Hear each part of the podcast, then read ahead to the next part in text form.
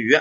接下来呢，咱们接着给大伙讲故事啊，依然呢是讲咱们农村的故事。现在咱们这个人们呐，过的都挺不容易，大伙的工作呢也都挺忙的。说实话呀，嗯，很少有机会回家看看爹妈父母的。这个咱们尽量啊，有时间有机会还是要看的。讲的这个孝道啊，古代有二十四孝，咱们中国人呢是礼仪之邦，五千年来就讲究孝道哎，有些人不怎么孝顺，但是有些人人家是真孝顺。比如下边故事里这位，他就是真孝顺。村里啊有这么个王老太太，她呢是个从小就是瞎子啊，就是眼盲，嫁给了本村啊这么一个瘸汉，就是腿有点不太利索，叫王瘸子，本身就是残疾人嘛，他没办法，只能找这个残疾人。要说这个王老太太呀，不是说实话，真是命有点苦啊。自从嫁了个王瘸子，说实话一天福没享过。王瘸子对他呢倒是挺好的，结婚过了三两年，生了这么一个儿子，取名呢叫大龙。可是你妈可能这名起的不太好，还是怎么着啊？等这孩子长了几岁之后啊，发现这孩子这名真起坏了，叫大龙嘛，他是个聋子。谢谢我们张勇老弟啊，他听不见人说话，真叫大龙，他是个聋子啊啊，不是是个哑巴，说错了啊，是个哑巴。家里人呢也没办法，毕竟父母残疾，你说生个孩子残疾，这个也没辙。虽然是残疾呢，但两口子挺疼这个孩子的，把这个孩子呀依然养的挺大。所谓这个屋漏偏逢连夜雨，可见家人呐够倒霉的。结婚十多年，这孩子刚十多岁啊，这个王瘸子得病去世了，就剩这瞎眼老太太跟他这个儿子大龙，娘俩呢一块生活。这老太太呀是又当爹又当妈。把这孩子养大了是真不容易。你想一个瞎子养孩子能容易吗？寡妇养孩子不容易，对吗？这大龙长大之后啊，由于是个哑巴啊，就说不了话，一说话哎拜拜拜，他就会这个啊，没人愿意嫁给他。这老太太一看说，就这么一个儿子，那我总不能让儿子打光棍吧？于是呢，四处托关系，托来托去啊，哎，有媒婆上门了，说外村啊有这么一家要招一上门女婿。你儿子这个大龙呢，虽然是个哑巴，但是身强力壮，身体不错啊。那家姑娘啊，长得有点丑，五大三粗的啊，这身材还是可以的，一百八十多斤啊，身材还是不错的。说你看你大龙能不能人当上门女婿？说老太太一想，这个咱这条件又穷是吧？这孩子这样就别挑了，怎么着有个媳妇总比没有强啊？就这么着啊，这个大龙呢，给那家当上门女婿。可是那家啊。当上门女婿也不容易，特别的难。你想一个女婿在这个丈人家吃饭，那就难难了去了。这家人提了一个要求，说你既然啊当我们家上门女婿，相当于我们家儿子，说你个结婚以后啊，在我们家这个钱可以给你，东西可以给你啊，可是你这个娘你就不能常年老看你了啊，你老看你这个我们家就不高兴了。就这么着，母子啊没办法，只能分开了。老太太就是身体还行。凑凑合合在邻居的帮助下呀，是能吃能喝啊。分开之后，而且大龙这个儿，这个这个新媳妇，这这一百八十多斤，身材好这个啊，我跟你说特别厉害，管钱掐的那叫一个死。好在大龙，你别看他哑巴，他这个人呢，干活实在，踏踏实实，给咱们家下地干活啊，可是真没少干啊。在那个上门女婿，说实话就是受委屈，可是老太太一想，总比打光棍强吧。王老太太呢，也要强。只要自个儿儿子不绝后，有个媳妇儿不拖累儿子，我这个怎么能够凑合着？结婚之后过了这么三两年啊，这老太太岁数也大了，毛病呢是不断。这一年呢，老太太一下邦基啊得了病了，什么呀？脑淤血。大龙知道之后啊，赶紧把这个娘给送到医院。可是到医院治了半天呢，最后落了个结局什么呀？老太太瘫痪了。原先老太太你别看瞎啊，她能自个儿做饭，自个儿能接个手上厕所。这一病坏了，做不了饭了。这大龙呢，就老给他这个妈送饭。起初前啊，他这个媳妇儿也没怎么说，毕竟说照顾几天也是应该的。他不照顾，那还不让人儿子照顾吗？可是久而久之，这媳妇儿就不干了。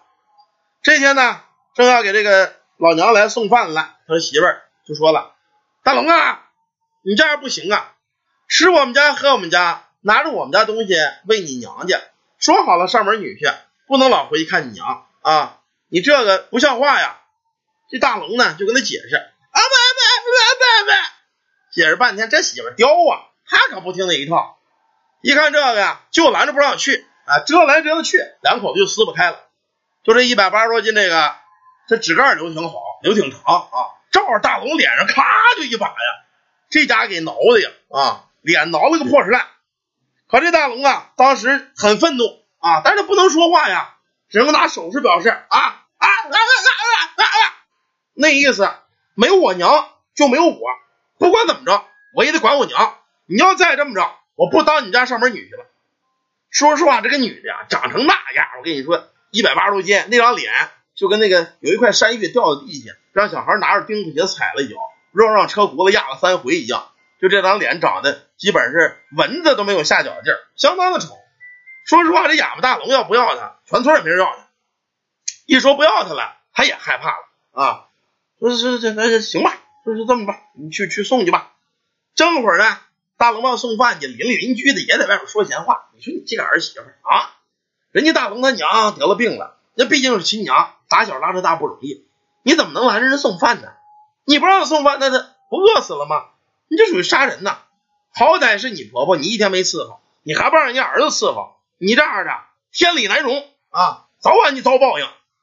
农村人就这样，你别看在关上门屋里挺横，外人老想你一说这个，他心里也过意不去，也没面子。最后没办法，答应那大龙啊，接着给这个老太太送饭。农家呀，没有什么好饭。你别看大龙是个哑巴，这些年来呀，跟着这个呃老娘过啊，学了一门。什么呀？好手艺，做饭做得好。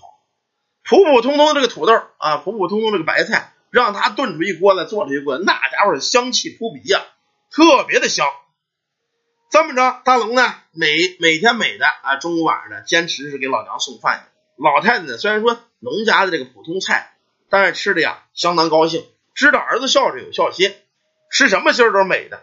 这不嘛，一直到了大年三十了，大龙呢给他妈带饺。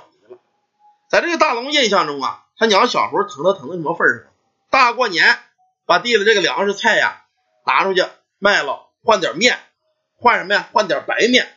过年包饺子呢，包两样的啊，不是全包白面的，包这么一锅白面的，留给这个儿子吃。他自个儿呢就吃什么呀？那个玉米面饼子，那康夫子那饼子。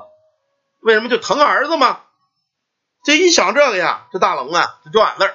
大过年三十弄一碗饺子，看着他妈一吃，哎，他妈吃的也香，大龙呢也高兴，哎哎来来来，他高兴，哑巴没法表达呀，看着老娘吃挺高兴，他也乐了。又过了一段时间呢，三几天大过年正月了，按说呢，大龙平时送饭都很及时，可这两天没来，这老太太一想啊，可能是啊，这个大正月了啊，人家丈人那会串门子串亲戚多。来不及送来，老太太倒也不挑儿子，对吧？邻居一看呢，说这个儿子没送饭，邻居大过年的都有点吃喝的，给这老太太端一碗学馍呢，倒是也没饿着。哎，这老太太呢不放心，她也怕这个儿子为了她呀跟儿媳妇闹矛盾。一直到了第二天，第二天的天黑晚上，哎，这老太太呀就听外边梆梆梆门响，外边是大龙吗？外边人来了。哎，来来来来来，那意思，哎，他妈一听这高兴了，儿子来了啊，可能就是啊，正月里串亲戚我都比较忙，哎，没来及送，这一顿没送。打开门之后啊，哎，这老太太把儿子给接进来，哎，就问呐，说儿啊，是今儿昨儿你没送饭呢，这这么晚的怎么回事啊？大龙呢也没说什么，他说不出来呀，阿巴阿巴的，把这个饭拿出来。啊，端着粥，端着吃的，端着点凉菜，哎，给老娘喂着吃，哎，一口一口，娘说了，孩儿啊，你也吃点吧，哎，他也不言语，一直喂他娘，他就不吃，就这么着，看着这个老太太呀，吃完了，提着食盒跟他娘要告别了，说我回这个，他当然不会说啊，那意思就是说我回去了，一晃啊，就是一年多，可这老太太岁数也大啊，你说又得这个病，这本身身子骨也就不行了。病情加重了，说实话，人呐，在临死之前，有时候这个魂魄呀，没死前已经离体了。你说这植物人他为什么不醒啊？因为他魂魄已经有离体的了。这老太太呀，也是这么个情况。这天晚上啊，病情加重，其实人这会儿基本上已经差不多了，魂魄呢就离了体了。可是呢，他惦念儿子，哎，那意思魂魄也不走的，屋里来回溜达，来回转悠，等着儿子给他送饭来。可一直盯到晚上，就见门外呀透过一个影子来。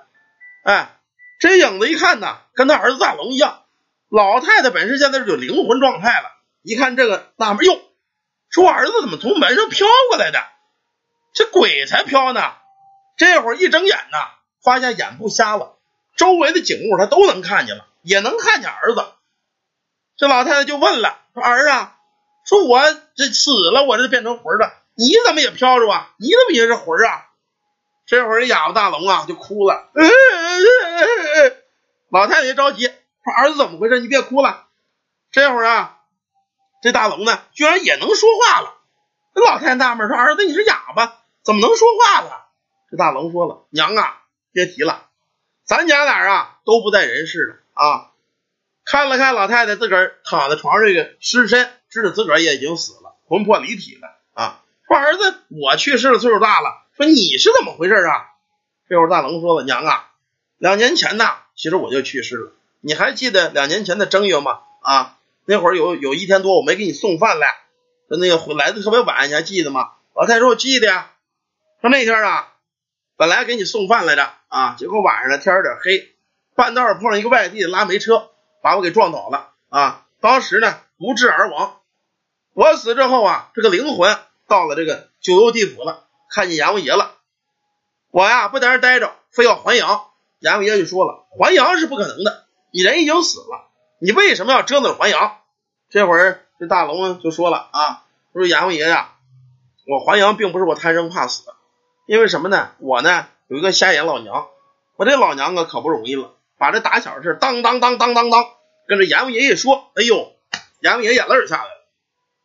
古代这个孝子啊，甭管是天堂还是地狱，只要你是孝子，都是得到人尊重的。阎王爷这人虽然说一身正气是吧？哎，什么事都公平，可是一样，他看这个孝子，他心里也尊重。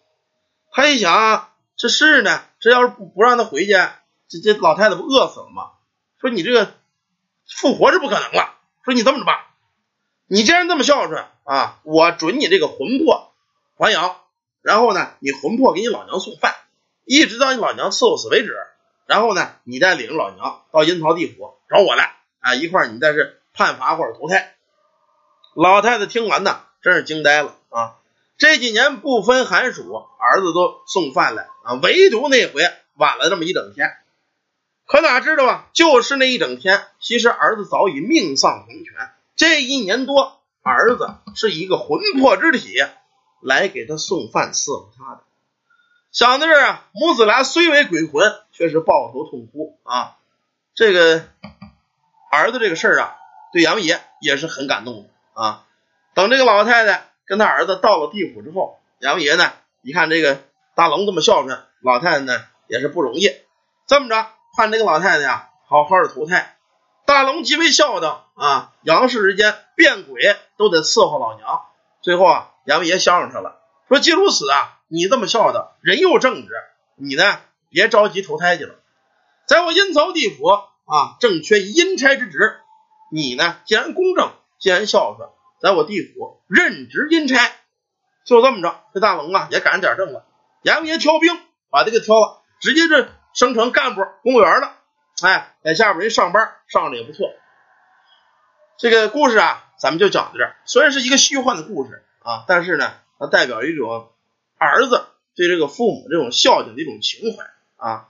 古代这个咱们中国呀，是一个礼仪之邦，古有二十四孝，对吧？这个孝道是咱们到什么时候都不能忘的。